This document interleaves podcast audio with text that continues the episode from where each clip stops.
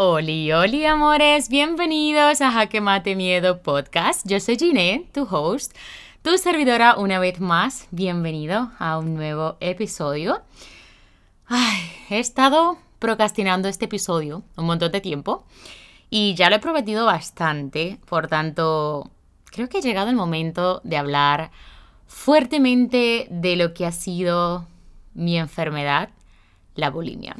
Y digo mi enfermedad porque es algo que me voy a llevar para toda la vida. Agradezco tanto a esta enfermedad, a la vez agradezco todo lo que me quitó, más todo lo que me aportó, todo lo que he aprendido con ella, lo que ha sido conocerme y que a día de hoy prácticamente sigo sumergida en quién es Ginée Durán, por qué ha sucedido esta etapa tan dura de mi vida que duró literal un año y seis meses de agonía. Sí, vamos a hablar de ello, porque creo que ya es el momento como de exponerlo. Yo no quería hacer este episodio porque simplemente quería conectar con lo que fue ese momento, revivir ese momento que para mí no es que a día de hoy me afecte a tal punto de que, oye, pues dejo de hacer cosas o me da bajón. No, no, para nada, al contrario. Tengo muchísimo más que agradecer a esta enfermedad que incluso recordar cosas negativas. Es decir, yo he intentado ver todo lo que vino a enseñarme y eso es justamente lo que voy a compartir contigo. Honestamente yo no estoy pensando de que este episodio pueda ayudar a alguien que tenga este, este tipo de problema, este trastorno psicológico, alimenticio. Sin embargo, cuando yo lo expuse en mis redes sociales hace, creo que un año justamente aproximadamente, el año pasado, en un reel, sentí como muchísimo miedo.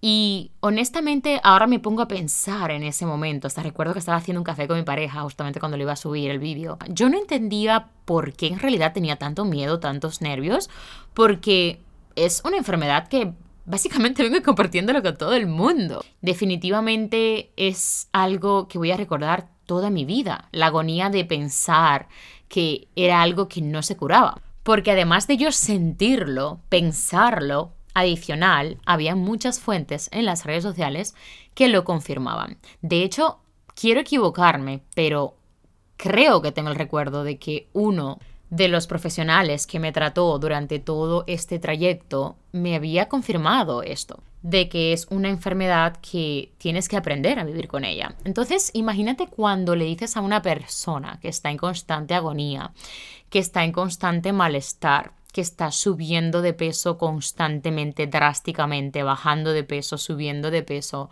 Imagínate las hormonas, la energía, eh, lo que es mi bajo autoestima, pues el cúmulo de cosas que realmente yo estaba atravesando en ese momento y yo confirmo por las cuatro patas de la mesa que es algo que tengo que aprender a vivir con ello. Por supuesto que fue muchísimo más duro. Entonces, en este episodio yo te quiero compartir cómo ha sido este proceso, porque como ya te he dicho, yo no estoy esperando que las personas que me escuchen estén pasando por esta enfermedad o que hayan pasado por esta enfermedad o que reconozcan quizás que están pasando por esta enfermedad con este episodio, porque voy a explicar los síntomas que yo tenía, cómo yo me di cuenta y demás. Sin embargo, Semanas después de yo haber publicado este reel el año pasado en mi Instagram, que publiqué con muchísimo miedo y como te digo, no sé por qué, porque sinceramente en ese momento yo lo tenía bastante asumido y además era algo que, como ya te digo, lo compartí con muchísimas personas en mi entorno. Yo creo que todo el mundo sabe que yo tenía esta enfermedad porque no me da ninguna vergüenza decirlo y no me da ningún reparo decirlo. Sinceramente no, no es algo que me pesa contar ni muchísimo menos. Pero aún así, pues creo que pues este nerviosismo y este, y este miedo que me dio cuando publiqué esta situación en mi Instagram, cuando lo hice público, quizás es, es que volví a conectar con ese momento. Y puede ser que ahora también, bueno, en estos meses que he creado el podcast, puede ser que también me, me estaba pasando lo mismo, que estaba buscando una manera como de esquivar esta conversación y encontrarme lo más cómoda posible. Pero al final he llegado a pensar esta semana, nunca voy a estar lo suficientemente cómoda hablando de algo que fue tan duro para mí. Sin embargo, hoy es el día en el que voy a comentarte cómo ha sido mi experiencia con esta enfermedad tan dura. Y sí, partiendo de esto, vuelvo y repito, espero que, que o sea, no voy pensando de que, es, de que sea dedicado a personas que tengan la enfermedad, pero por supuesto que me haría muchísima ilusión que si te puede ayudar, pues te sirva de reflexión o te sirva, por ejemplo, para aconsejar a alguna persona que sí conoces que está pasando por lo mismo. Y como no termino de hablar, no te termino de explicar que después de yo publicar este reel el año pasado, una chica me escribió que también estaba presentando el trastorno y que ya no sabía qué hacer y demás. Entonces, pues yo le di los consejos que yo tenía en ese momento y básicamente los que te voy a dar a ti en este episodio por si estás pasando por algo similar o directamente conoces a alguien que le pueda ayudar. Además, yo creo que este episodio no solamente te va a ayudar en caso de que lo estés pasando, como repito una y otra vez. Hoy estoy muy repetitiva, pero voy a fluir, voy a fluir. Sin embargo, creo que todo, toda experiencia te puede servir de maestro, toda experiencia te puede servir de crecimiento, toda experiencia te puede enseñar algo. Y a lo mejor tú tampoco conoces lo que es la enfermedad y conmigo pues lo vas a conocer. Así que vamos allá. Esto fue hace literal ocho años atrás. Yo estaba presentando, yo tenía este exceso de, bueno, mm, vamos a comenzar como por el inicio de los inicios. Cuando yo me mudé de Madrid a Barcelona, yo básicamente venía a trabajar en la empresa donde estuve muchos años y era después de la empresa al gimnasio. O sea, me inscribí en un gimnasio que no me gustaba absolutamente nada hacer ejercicio, pero dije, bueno, necesito hacer amigos, necesito socializar un poco y hacer un poco de vida en esta nueva ciudad, ya que estoy prácticamente comenzando desde cero. Aunque yo soy esta persona que siempre piensa que no empezamos desde cero nunca. Sin embargo, yo quería hacer amigos y me inscribí en un gimnasio que quedaba cerca de mi casa y también de mi trabajo, porque además trabajaba muy cerca de donde yo vivía. Y entonces cada vez me fui enganchando más al tema del gimnasio. Hice algunos amigos allí, aunque no éramos amigos de quedar constantemente y eso, pero sí que cada vez que quedábamos en el gimnasio, pues nos veíamos y ya tenía como una excusa para socializar en el gimnasio y para ir al gimnasio también. Entonces fui cogiéndolo como el gustillo cada vez más y a esta edad, que creo que era, bueno, pues mis 25 años, sí, sí, sí, era mis 25 años, estaba atravesando pues esta crisis de identidad que fue tan pronunciada en mi vida también. No fue la más pronunciada, te aseguro que la bulimia no fue lo peor que me ha podido pasar dentro de mi vida, pero sí que fue una crisis de identidad muy importante, donde comencé a cuestionarme qué quiero hacer con mi vida, donde comencé a darme cuenta de mi baja autoestima, donde comencé a ver mi cuerpo como algo que representaba mm, mi amor propio, algo que representaba mi valor, algo que definía quién yo soy. Y desafortunadamente las redes sociales, bueno, en este caso Google, me ayudó a buscar informaciones que al final fueron muy dañinas para mí, como por ejemplo dietas que son súper, ultra, mega proteicas, que no comía nada de hidratos y demás. Entonces comencé a ver resultados en mi gimnasio porque yo quería adelgazar, ya que se me metió esto en la cabeza. Y te digo, se me metió esto en la cabeza porque hubo un momento de mi vida que yo quería engordar muchísimo. Porque una de mis parejas en República Dominicana me dijo que yo era muy fea, delgada. Entonces, de la nada, justamente el verano siguiente, que me fui a Estados Unidos, comía Burger King y McDonald's. No sé si era Burger King, McDonald's seguro diario prácticamente. Yo quería subir esas, esos cuatro kilos porque esta persona me quería más gorda. Así que sí, así estábamos en ese momento, pero vamos a seguir en la etapa donde estamos hablando de mi enfermedad. Se me entró en la cabeza pues todo este rollo de volverme esta chica fitness, empecé a rodearme de un montón de personas que le gustaba el tema del deporte también, bueno, en el mismo gimnasio.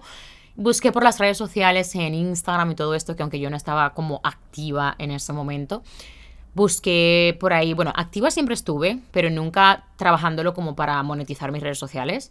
Sin embargo, me rodeé de un montón de cuentas, bueno, seguí un montón de cuentas que eran de fitness, yo me acuerdo que yo seguía pues todas estas cuentecitas que, que son, bueno, no vamos a mencionar nombres, pero eh, chicas que a día de hoy son súper famosas y que son fitness. Y al final, pues yo me guardaba todo, me guardaba las recetas, me guardaba todo, comencé a investigar de lo que eran las proteínas, los hidratos y demás, y empecé a desarrollar un interés por mi cuerpo, por mi estilo de vida, bastante importante. Como todo en la vida sin asesoramiento de un profesional, tiene sus consecuencias.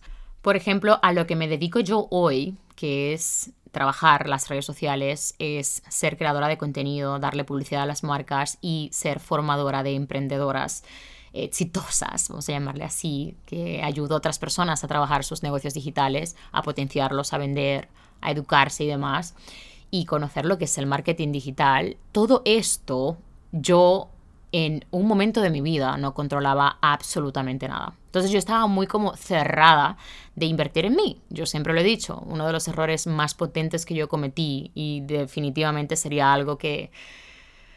No lo sé, no lo sé. Si de hecho el tiempo para atrás, quizás no tendría las formaciones que tengo hoy, porque hubiese aprendido eso y quizás no le hubiese dado tanta importancia. Pero como atravesé tanto, tanta frustración, en mi camino de que yo no veía resultados en mis redes sociales, yo no crecía, yo no monetizaba, me comparaba constantemente, autoestima bajito y un sinnúmero de cosas en mi vida. Esto es lo que me ha llevado realmente a estar donde estoy y esto es lo que me ha llevado realmente a formar mis cursos para ayudar a otras personas a que no pasen exactamente por lo mismo, porque eso no quiere decir que mis cursos son mágicos y que de la noche a la mañana vas a ser ultra mega conocido y vas a vender 30.000 euros o sí, baby, quién sabe. Pero lo que sí quiero llegar es que yo no hubiese sido quien soy hoy si yo no hubiese atravesado por toda esta frustración y toda esta agonía en mi vida. Entonces, por eso digo que tengo tanto que agradecer a lo que es la bulimia, porque gracias a la bulimia pude conocerme más y pude explorar muchísimo más de mí. Entonces, como todo en la vida que buscas y que lo quieres hacer por tu cuenta, porque toda esta frustración que yo pasé, por ejemplo, con mis redes sociales venía porque yo no quería invertir en cursos, yo no quería invertir en formaciones, yo no quería, yo quería hacerlo todo por mi cuenta, buscar por YouTube, practicar, ensayo y error. Y constantemente cuando haces estas cosas, estás tomando malas decisiones porque haces lo que puedes con lo que tienes. Y sí que es verdad que hoy en día en las redes sociales está todo. Es decir, en YouTube está todo, en Google está todo. Pero no es lo mismo tener todo estructurado, todo de la mano de alguien que ya ha pasado por ese proceso. Entonces, yo creé mis formaciones precisamente por esto, para poder ayudar a otras personas en la experiencia que yo he tenido durante seis años intensivo. En ese momento, cuando construí mi, mis formaciones, ya tenía seis años trabajando en las redes sociales y formándome en las redes sociales en los últimos dos años aproximadamente. Entonces, sí que es verdad que siempre he sido una persona curiosa, siempre he buscado mucho por internet, de hecho todo lo que sabía básicamente lo busqué por internet, pero no era suficiente. No estaba haciendo publicaciones estratégicas, no estaba hablando con la persona que yo quería hablar, no estaba atrayendo al público que yo quería atraer, no estaba generando esa credibilidad dentro de mi cuenta que afortunadamente a día de hoy cuento y sigo trabajando intensamente. Entonces lo mismo me pasó en ese momento que desarrollé como esta pasión por el deporte y por la alimentación. Busqué por Google un montón de dietas que me ayudaran a adelgazar sin saber las consecuencias que esto me podía traer. Evidentemente, esto no tiene que ver únicamente con las dietas que yo he buscado. Esto tiene que ver con el bajo autoestima que yo tenía en ese momento, la poca aceptación que yo tenía hacia mí y el rechazo constante que yo tenía a nivel amoroso. Cuando digo rechazo constante, me refiero a que me costaba muchísimo en Barcelona conocer a alguien. Entonces, como ya sabes, yo soy esta persona, era esta persona, de una dependencia emocional muy importante, baby. Me gusta mucho la palabra baby ahora, creo que ya te has dado cuenta. la amo, la amo, la amo. Y sí, yo necesitaba conocer a mi siguiente víctima, esta siguiente persona que me diera cariño, que me diera atención, que yo pudiese pues ser detallista con esta persona. Yo soy una persona muy detallista, ahora menos que antes. Siento que Ruby ya me hace el trabajo, pero siempre he sido esta persona detallista, siempre he sido esta persona cariñosa y que entregaba el 300% de mí y 0,0 para mí. Sin embargo, no me era fácil conocer a alguien en Barcelona cuando yo llegué yo acababa de salir de Madrid encima de una relación que tampoco funcionó, que fue fatal. Y era otra vez, empezar otra vez la misma dinámica de encontrar a mi nueva persona en Barcelona y me costaba una barbaridad. Entonces comenzó una comunicación interna de Giné y con mí misma que era constantemente lo siguiente. No le gustas a los catalanes, no encajas aquí, a nadie le gusta tu acento, a nadie le gusta tu manera de ser, nadie come lo que tú comes, em, etcétera, etcétera, etcétera. Toda esta conversación yo la tenía con mí misma prácticamente diario cuando no tenía ni un asomo de algún enamoradito, como le llama mi mamá, de toda la vida, enamoradito. Y eso me generaba una inseguridad muy grande, porque de cierta forma yo sentía que eso era como un rechazo para mí. Sin embargo, a todo esto me seguí enfocando en lo que era el deporte, en la nutrición y demás. Recuerdo que comencé a bajar muchísimo de peso.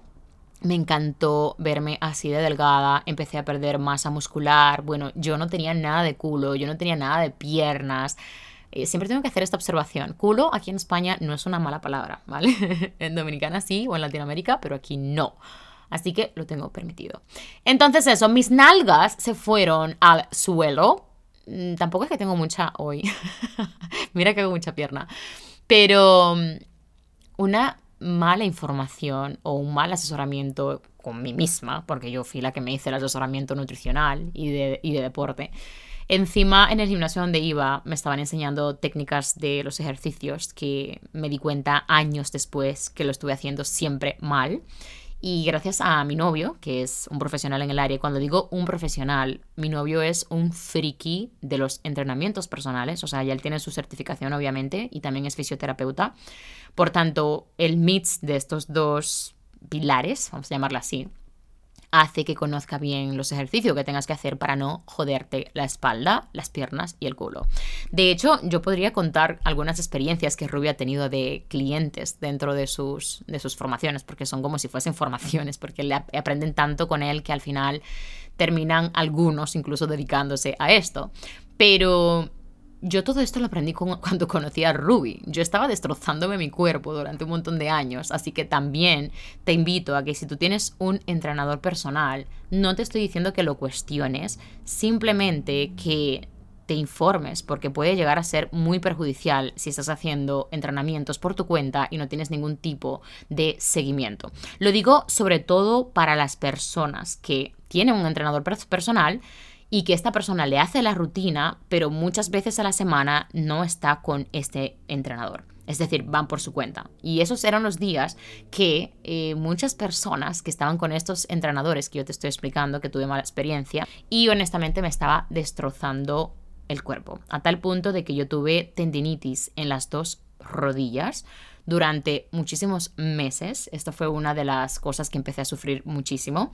Y esto me suponía a mí, honestamente, un bajón emocional porque ya yo estaba súper encariñada con el ejercicio. Así que, lo dicho, si tienes un entrenador que te ha pasado ejercicios, enséñales los ejercicios, grábate, grábate en el gimnasio. De hecho, Ruby tiene esta dinámica que a mí me encanta que a todos sus clientes él les pone a grabarse para el poder supervisar que están haciendo bien en el ejercicio y por supuesto para que tengan mejor rendimiento dentro de la técnica y su cuerpo eh, reaccione, responda mejor. Y esto me encanta de mi novio porque él se preocupa de que aunque no estés entrenando con él, de hecho mi novio tiene un montonazo de clientes internacionales, él se asegura de que tú estés haciendo bien la técnica, porque él es fisioterapeuta aplicado a lo que es el ejercicio, no hace manipulación, es decir, él sabe hacer manipulación, pero no hace manipulación, simplemente es aplicado al deporte, ¿de acuerdo?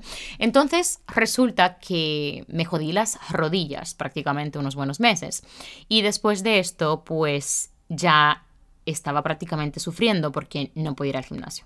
Yo creo que esta fue una de las primeras señales que me empezó a bajonear porque entre que estaba soltera y yo soy una dependiente emocional, entre que estaba en una ciudad nueva, entre que no encontraba con quién salir a tomar algo o hacer algo, entre que trabajaba un montón y entre que no podía hacer ejercicio porque se me habían jodido las rodillas, empecé a pasarla muy mal.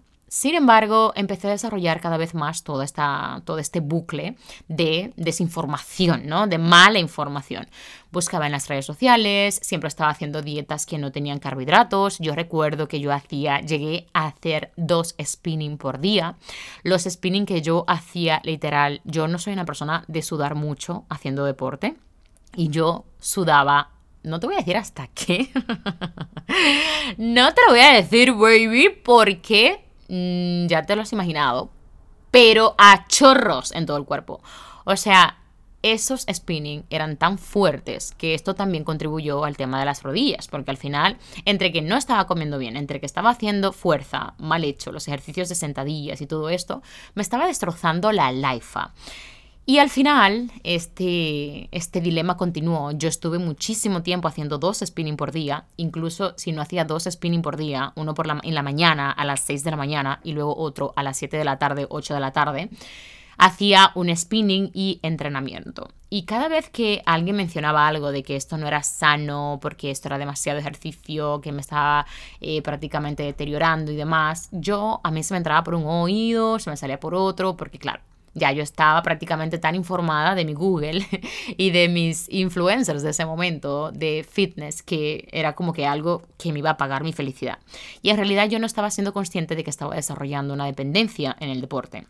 Entonces resulta que cuando ya empiezo a comportarme de una manera de que me comía una galletita y me iba al gimnasio corriendo. Si ya yo había ido dos veces, incluso recuerdo haber ido tres veces, es decir, era una obsesión constante. Y resulta que en mi familia siempre estaba como todo el mundo, nadie hacía dieta, absolutamente nadie.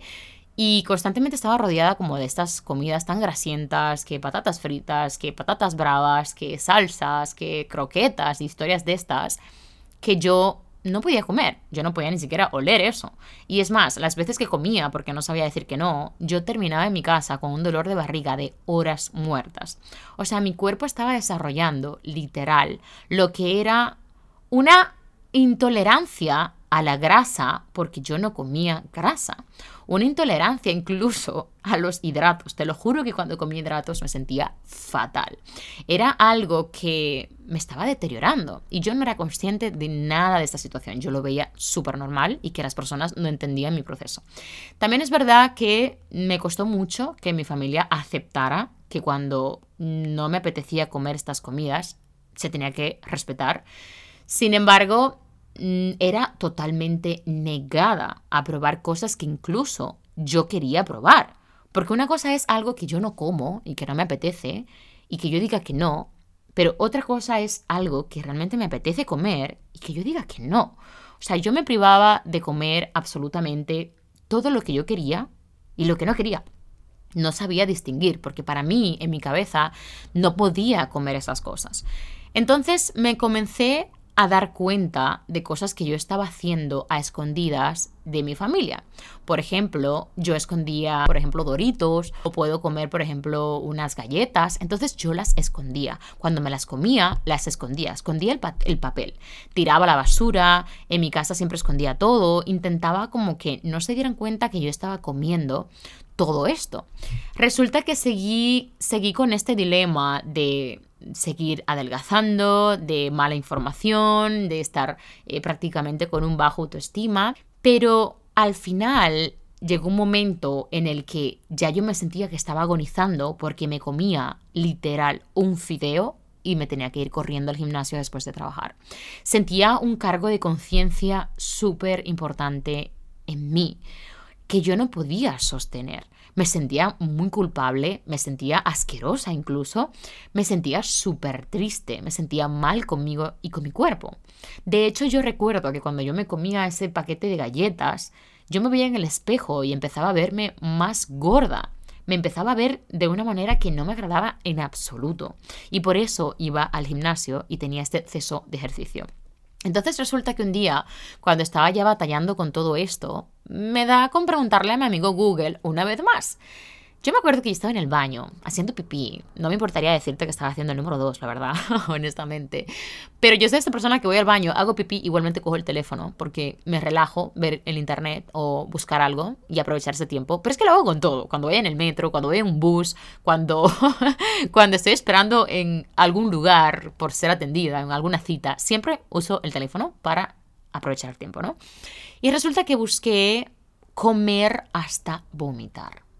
Honestamente, yo no sé por qué exactamente yo busqué esta frase en Google, porque no era mi caso, pero sí que me daban ganas de comer hasta vomitar. Yo nunca vomitaba, ¿vale? Pero sí que me daba atracones. Y aquí fue donde conocí la famosa bulimia.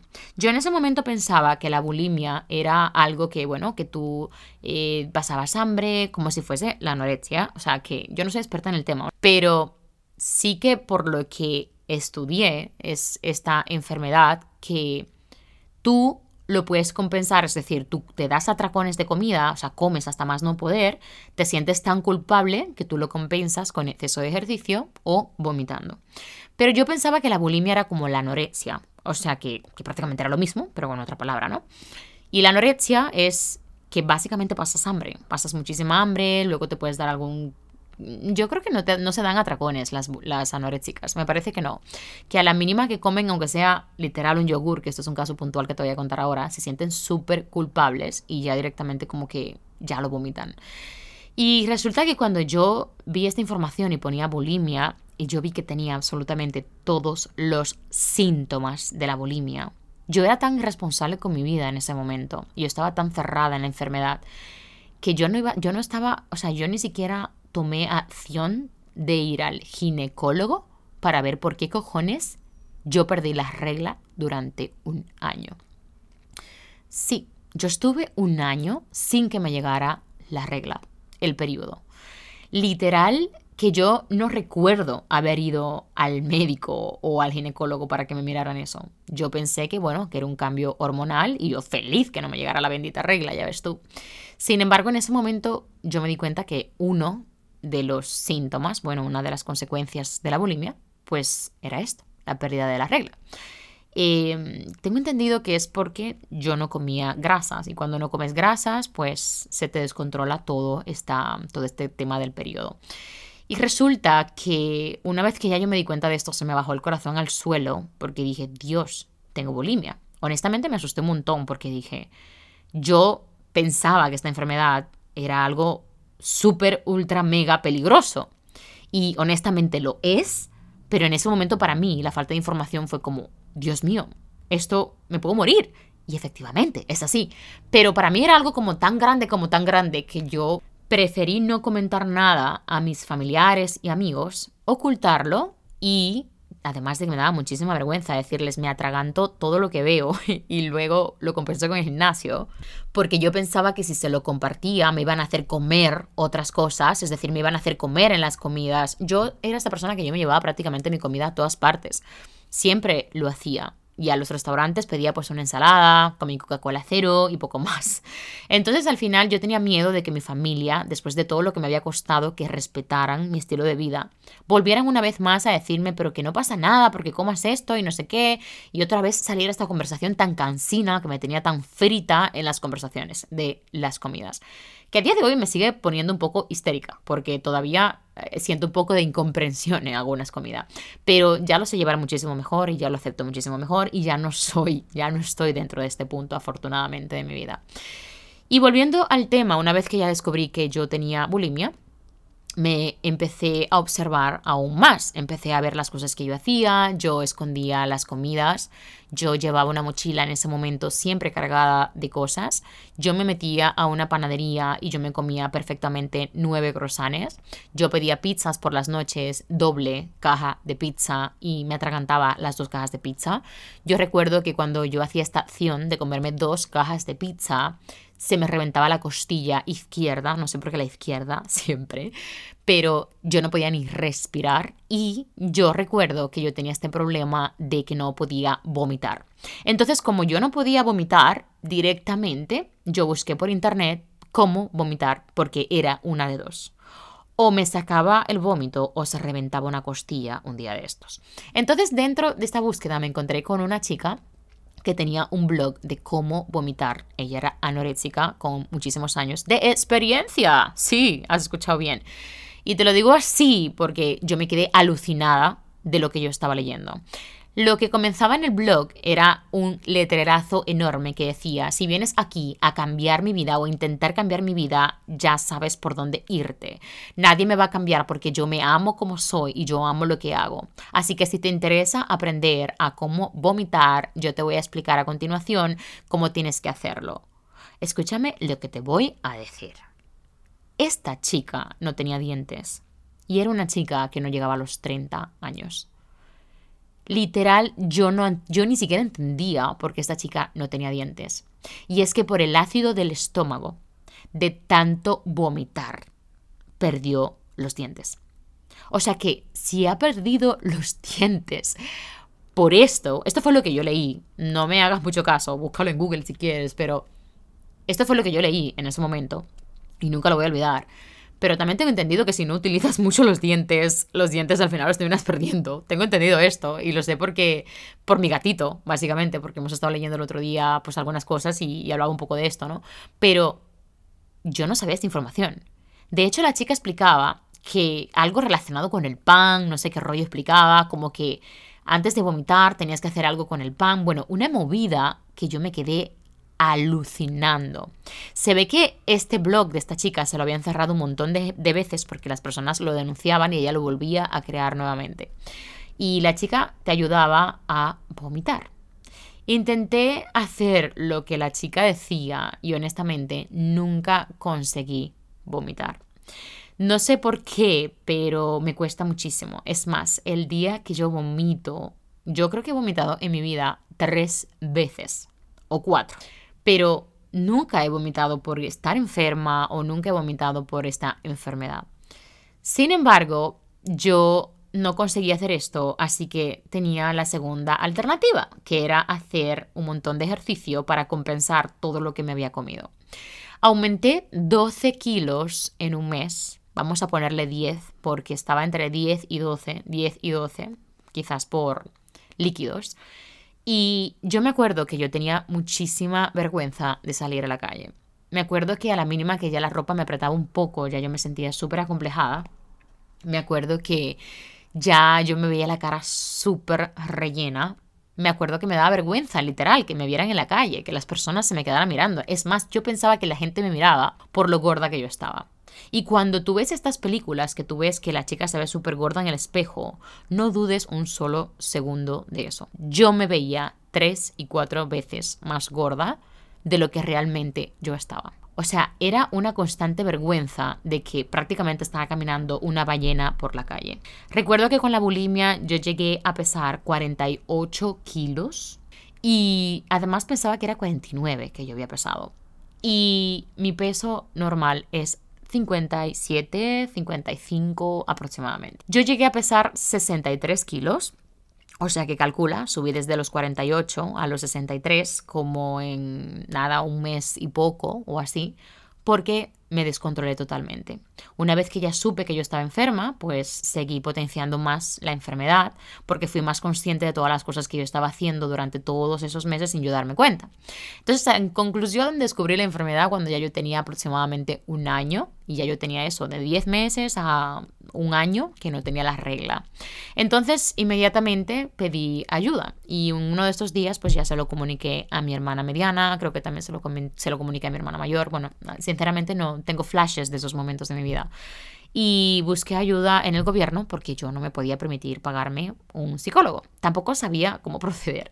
Y me pusieron en cola de espera. Y yo me acuerdo que tuve que esperar no sé cuánto tiempo para que me empezaran a tratar en un grupo de apoyo. Y entonces comencé a ir a este grupo de apoyo donde habían otras personas con similitudes como yo. Algunas eran bulímicas, otras eran anoréxicas y sí, sí, de hecho creo que solamente habíamos bulímicas y anoréxicas, sí, sí, porque no recuerdo a nadie más. éramos como 15 personas y tenían esta especie como de, de, sillones que tú estirabas los pies y toda la cosa y tú veías ahí a las chicas que tenían ya años, años visitando estas terapias grupales. Me acuerdo que antes de comenzar las terapias yo tuve una reunión con una psicóloga que prácticamente ella me iba a derivar a lo que era estas, estas terapias, ¿no? Y la psicóloga también me derivaba a lo que era el psiquiatra. Era un chico, sí, en ese momento. Y tengo para decirte que fue de las peores experiencias que pude tener en la enfermedad. El trato que recibí de parte de la seguridad social en estos lugares que fui trasladada. Y digo trasladada porque me mandaban de un sitio a otro cuando yo prácticamente estaba atentando contra mi vida porque me comía absolutamente todo. Todo. Poco más y me muero porque literal desarrollé una gastritis, desarrollé un estado nervioso, desarrollé un estado de pánico social que me estaba muriendo. Y yo me acuerdo el desinterés totalmente de la psicóloga y me acuerdo el desinterés del psiquiatra en ese momento. El psiquiatra no me preguntó prácticamente nada, simplemente me dio una caja de pastillas. Y yo me acuerdo que yo había leído por internet que las pastillas te hacían pues tener alucinaciones, que tú sentías que la gente te perseguía, que te ponías muy nerviosa, que no podías dormir y todo lo demás. Y nunca voy a olvidar que yo estuve tomando estas pastillas durante unos días, no sé si fue una semana o así, y yo empecé a sentir que me perseguían, que estaban constantemente detrás de mí, que se reían en la calle, que la gente me señalaba y todo esto. Y al final, y un ataque de pánico, que, que de repente yo no podía escuchar coches, yo parecía como un gatito súper asustado en las calles. Y al final cuando volví a la cita, que lo tenía poquito después, sí que me acuerdo de eso, que tenía como las citas como muy, en muy corto tiempo antes de empezar lo que eran las terapias grupales, porque no eran personales, eran grupales. Y recuerdo que lo que yo estaba tomando era placebo. Es decir, ni siquiera eran pastillas que me estaban haciendo efecto, pero mi cabeza estaba tan mal que en ese momento yo me hice todas las películas que me podía hacer relacionado con las pastillas. Todo el ataque de pánico, todo el miedo, toda la persecución que yo me inventé de la gente detrás de mí, toda la agonía que yo tenía, me la estaba inventando en mi cabeza porque ni siquiera estaba tomando las pastillas, estaba tomando placebo.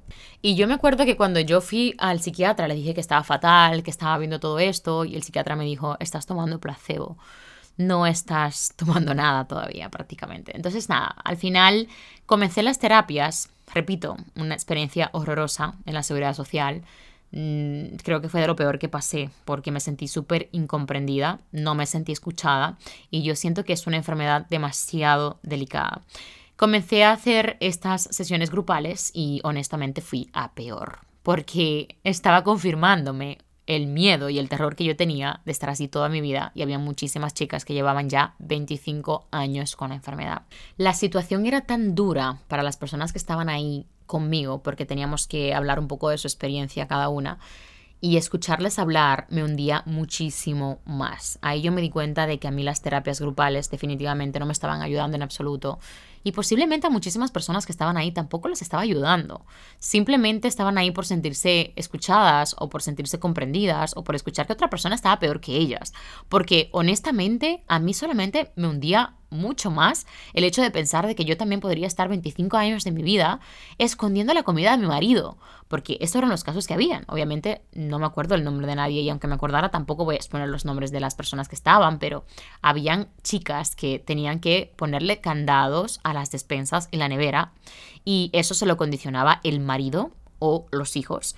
Habían chicas que solamente desayunaban, comían y cenaban literal un yogur, estas eran las anoréxicas, y se sentían culpables por ello y además lo vomitaban.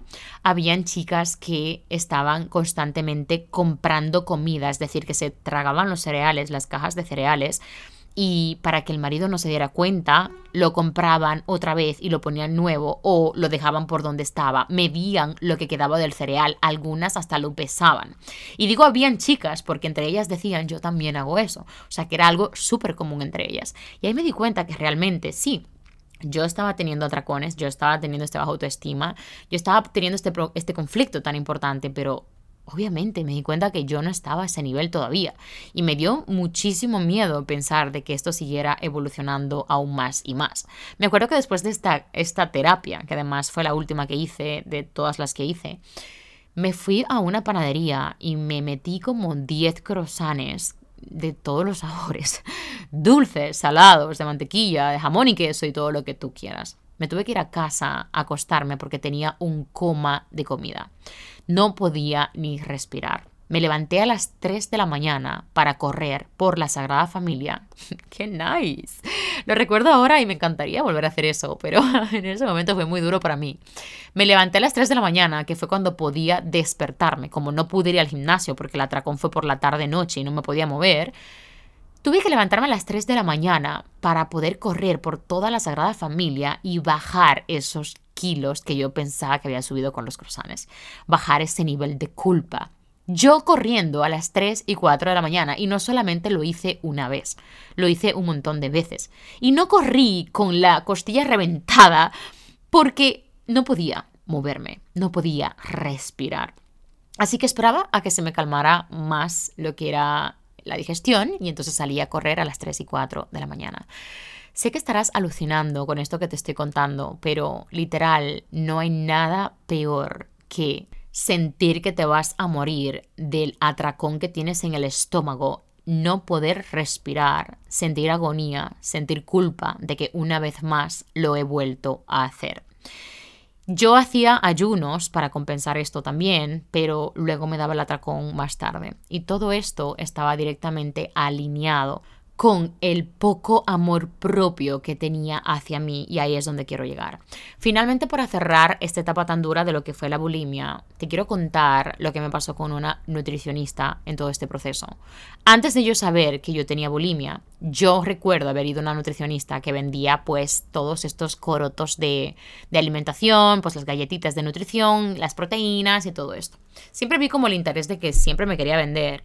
Y yo recuerdo haber ido donde ella y explicarle, mira, es que estoy comiendo hasta hasta tener ganas de vomitar, eh, me estoy dando, no le decía tracones porque ni siquiera conocía la palabra, pero le expliqué y le describí toda la situación de lo que una persona bulímica y con una crisis existencial estaba teniendo y la tía con sus dos ovarios, sus 24 ovarios, su, su millón de ovarios, me encasilló como 150 euros de galletitas, me encasilló como 150 euros de batidos e historias y me dijo, mira, esto te va a ir súper bien, luego tomate esta pastillita para la ansiedad y me ha vendido como 900 potingues de dulce y de grasa que tenía ahí.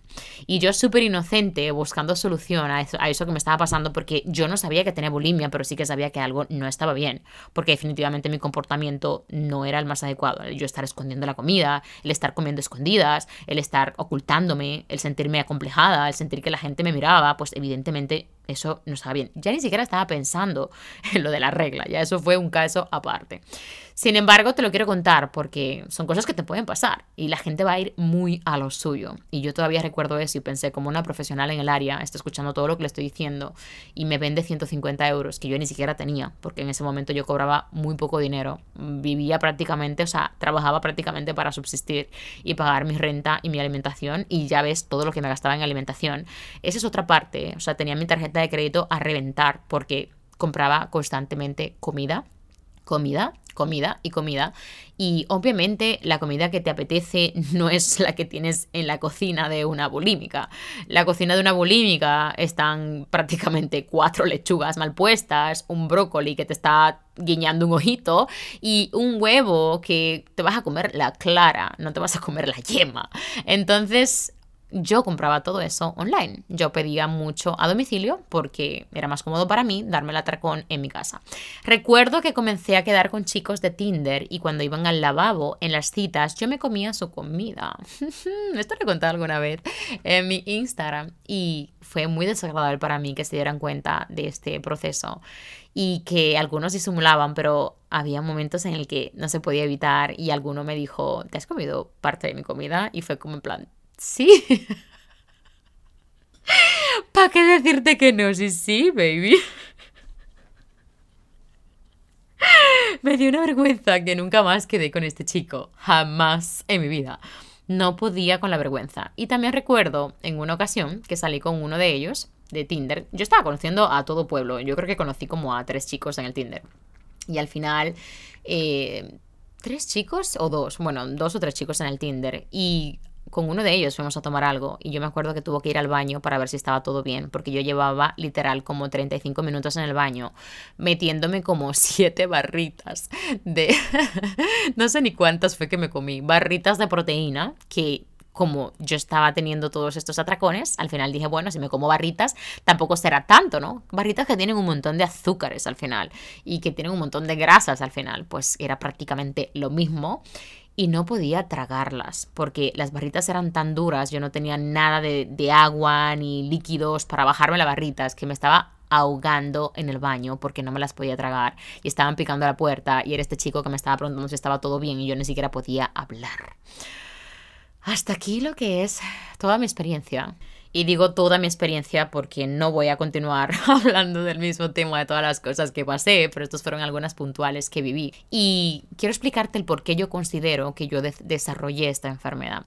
Yo lo más bonito que he sacado de ella es llegar a la conclusión de que tengo que luchar por mis sueños. Y ahora es donde tú me dices, ¿qué me estás contando ahora? Me acabas de contar los atracones de tu vida todo este panorama con los chicos que conocías, lo que es esconder la comida, lo que es darte atracones hasta no poder respirar, salir a las 3 de la mañana para hacer deporte, em, ir a hacer cardio durante 4 horas al día, 2 horas de spinning, con las rodillas jodidas y ahora me estás diciendo que esto es porque no hacías lo que te apasionaba porque no estabas luchando por tus sueños. Correcto. Ahí tienes la respuesta de por qué yo desarrollé esta enfermedad. Esa es la respuesta del por qué yo terminé explotando y me refugié en algo que me podía hacer en principio sentir mejor. Esto es lo que yo he querido entender y así es como yo he interpretado esta lección de vida y no la he interpretado hace tiempo, la he interpretado hace nada que, que he terminado de atar cabos porque nunca terminas de atar cabos. La bulimia simplemente fue un reflejo del poco amor propio que yo tenía, de poner primero a otras personas siempre, de estar escuchando la opinión de los demás como si fuera ese micrófono a máxima potencia en mi oído, en mis oídos, de estar siempre priorizando todo lo demás menos a mí de ser esta persona que constantemente tenía las respuestas para mi mejor amiga o para mis amigas de cómo realmente reconstruir su vida y yo la deterioraba cada vez más. La bulimia fue el resultado de yo fallarme una y otra vez. Y digo fallarme una y otra vez porque en realidad yo he entendido que esa culpa no viene por la comida que yo me comía, no viene por los kilos de más, viene porque una vez más me fallé.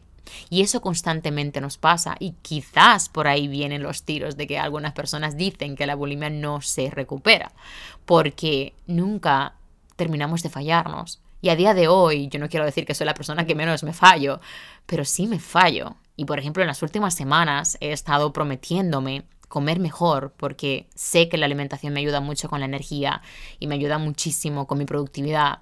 Y me he estado fallando. He estado comiendo prácticamente el 50% de mi alimentación, incluso 60% de mi alimentación mal. Comida que no estaba aportando nada a mi cuerpo. Me estaba metiendo basura en el cuerpo. Y yo amo meterme basura. Me encantan las palomitas dulces y saladas del cine. Soy obsesionada con ellas. Me como un cubo entero y eso no es saludable tampoco, pero me encanta. Me encanta comerlo y me encanta permitírmelo porque el 70% de mi alimentación y el 80% de mi alimentación es sana. Y también veo sano no estar todo el tiempo estricta con la alimentación o evitando los azúcares, evitando las grasas, porque eso no es saludable. Pero no con este descontrol que yo tenía durante la enfermedad. Constantemente todos estamos desarrollando una enfermedad en nuestra vida por estar poniendo a los demás delante, por estar construyendo la vida de otras personas a la perfección mientras tú te dices que no, por estar trabajando para otros y conseguir sus sueños, mientras tú sacrificas los tuyos. Y en realidad es algo que al final la gente ni siquiera lo piensa ni lo valora. Y por eso te digo que a día de hoy es que estoy terminando de atar cabos con relación a la enfermedad, porque estoy convencidísima de que ese fue mi modo de escape, mi modo de explosión fue la manera en la que el universo me dijo, debes parar y debes priorizarte. Una vez leí que las personas no pueden conseguir ser felices si no se conocen, si no saben lo que quieren, si no se dedican a su pasión o si no están haciendo algo relacionado con eso que realmente les hace vibrar. Y eso yo considero que es lo mágico de mi trabajo, porque está relacionado con esto. Y definitivamente sin la bulimia, sin todas las cosas que yo he atravesado en mi vida, yo jamás hubiese desarrollado lo que hago el día de hoy. Así que definitivamente la conclusión que he llegado a toda esta situación y lo que yo he entendido que la vida me ha enseñado es que frene, que piense en mí, que luche por esas cosas que me hacen feliz. Yo recuerdo que durante esa época yo me sentía muy pequeña en mi entorno, en mi familia. Yo me sentía muy insuficiente, yo sentía que mi voz no tenía importancia, yo sentía que estaba demasiado mimada también, que estaba demasiado sobreprotegida, yo sentía que necesitaba realmente lograr cosas por mi cuenta porque no me sentía una persona realizada. Yo había vivido sola durante ya en ese momento tres años aproximadamente y yo recuerdo que yo sentía que no había tenido ningún logro importante en mi vida y eso está relacionado con mi propósito, está relacionado con estar constantemente faltándome a mí misma constantemente aparcando las cosas que yo quería hacer. Otras personas lo desarrollan con cáncer, de hecho hay libros que lo comprueban. Otras personas lo desarrollan con problemas musculares. Otras personas lo desarrollan con derrames, con ictus. Lo desarrollan de tantas maneras, incluso como infartos. Otras personas lo desarrollan con caídas de pelo, comerse las uñas, lo desarrollan con enfermedades de úlcera y un montón de cosas que su cuerpo ya le dice, tienes que aprender a gestionar tus emociones, tienes que aprender a escucharte, tienes que aprender a estar en presente, tienes que aprender a decir que no, tienes que aprender a priorizarte. Porque si tú no estás bien, ¿cómo puede estar bien todo lo que te rodea? Si tú no estás bien, ¿cómo puedes crecer en las redes sociales? Si tú no estás bien, ¿cómo puedes crecer en tu negocio? ¿Cómo puedes crecer como madre? ¿Cómo puedes crecer como hermana, como hija? En serio, todavía a día de hoy yo sigo yendo al psicólogo, bueno, a mi psicóloga, porque me gustaría entender muchísimo más a mi mamá, porque me encantaría comprenderla muchísimo más, me encantaría abrazar más las heridas de su infancia, me encantaría aprender a juzgar menos, me encantaría a aprender a darle respuesta a todas estas preguntas que a día de hoy todavía sigo muy en el aire, pero yo estoy trabajando en ello y eso es lo que a mí me va a dar paz. La felicidad no está relacionada con un estado de ánimo alegre. La felicidad para mí y para muchos expertos en el área, que está comprobadísimo, está relacionado con la paz que tienes en ti, está relacionado con tu gestión de tus emociones. Hay una frase que me encanta que dice, el sufrimiento puede ser la vía de entrada a la felicidad. Y definitivamente eso es lo que ha sido la bulimia para mí. Me ha hecho tocar fondo, me ha hecho verme muy vulnerable me ha hecho sentirme vacía, me ha hecho sentirme sola para poder aprovechar muchísimo mejor mi vida, muchísimo más mi vida para valorarla mucho más. Después de la bulimia, obviamente yo no vi estas señales, yo no tenía estos conocimientos, yo no tenía esta madurez para enfrentar y hacerme responsable de mis decisiones y plantarle cara a todo lo que me rodeaba, a mis cosas, a mis colegas del gimnasio, a mis colegas de, mis formaciones, a, las clases que yo iba, a, a mi familia, a amigos a la distancia o incluso a todos estos chicos que yo en todos estos momentos de mi vida he atraído esas personas que estaban alineadas al vacío que yo llevaba dentro porque tú atraes lo que tú eres. Yo no puedo juzgar a una persona que me ha tratado mal en mi vida porque nadie me trataba peor que yo misma. Yo estaba permitiendo esas cosas porque yo no había reconocido cosas de mí, porque yo no me conocía, porque yo no sabía de lo que yo era capaz. Pero nunca vas a saber de lo que eres capaz si te quedas en el mismo lugar, baby. Debes de moverte. Recuerda, no eres un árbol. Entonces, al final me da mucha rabia porque yo sé que no depende de mí, pero sé que puedo mover fichas en tu manera de pensar y puedo hacerte entender que realmente tu vida puede ser tan extraordinaria como la que yo estoy construyendo. No quiero decir que mi vida es extraordinaria porque todavía me queda mucho por construir, pero sí te puedo decir que me levanto cada día con una sonrisa que no me cabe en el pecho.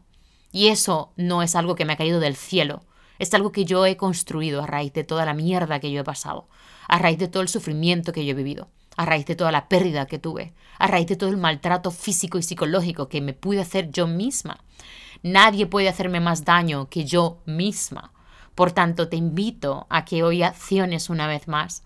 Y ya que mate miedo es para eso, para que tomes acción, para que cojas ese timón de tu barco, para que seas el mejor capitán que has podido tener, para que arriesgues, para que pierdas, para que vuelvas a ganar. Y todo esto lo único que te va a llevar es a conocerte cada vez más. Sin la bulimia yo no hubiese llegado a donde estoy. Sin todos los fracasos que tuve en las redes sociales, no hubiese llegado a formar a miles de personas a día de hoy, con todos mis productos digital y mi, y mi programa, que ya son más de 500 alumnas. Así que sí, este es el mensaje del día de hoy. No es un podcast fácil para mí, como puedes ver. Por eso quizás he estado también procrastinando, pero jamás lo hubiese sabido si no lo hago también. Jamás hubiese dado con esta respuesta de, oye, acabo de dar con la intensidad que ha sido grabar este podcast porque acabo de revivir todos los momentos que he vivido tan duros en esta enfermedad. Pero esto jamás lo hubiese sabido si no grabo este podcast. Así que Estas respuestas solo las tendré si acciono. Tus respuestas las tendrás si accionas. Y accionar es buscar todo aquello que te sume paz, alejarte de todo aquello que te reste paz, formarte en eso que tanto te gusta y perfeccionarlo cada vez más, acercarte a eso que realmente te hace vibrar y te hace feliz, dejar de juzgarte y pensar que tú eres esa persona extraña o ese bicho raro de tu familia y tu entorno. Es que simplemente no es tu lugar no encajas ahí. Y aunque pertenezcas de sangre, tu mente pertenece a otro lugar. Así que sí, espero que mi experiencia te ayude a reflexionar de que interpretes la bulimia como un momento muy oscuro de tu vida y que si estás atravesando por él, sepas que hay una luz al final del camino, pero para ver la luz nos tenemos que mover. Y hay muchas piedras en el camino, hay muchos escarabajos y serpientes. Odio las serpientes. Pero hacia allá vamos, porque no debería de haber otra alternativa más que esa, que encontrar esa luz que nos hace feliz nada más de tocarnos de lejos, imagínate de cerca. Te abrazo muy fuerte, te mando un besazo, gracias una vez más. Hasta la siguiente semana. Chao, chao.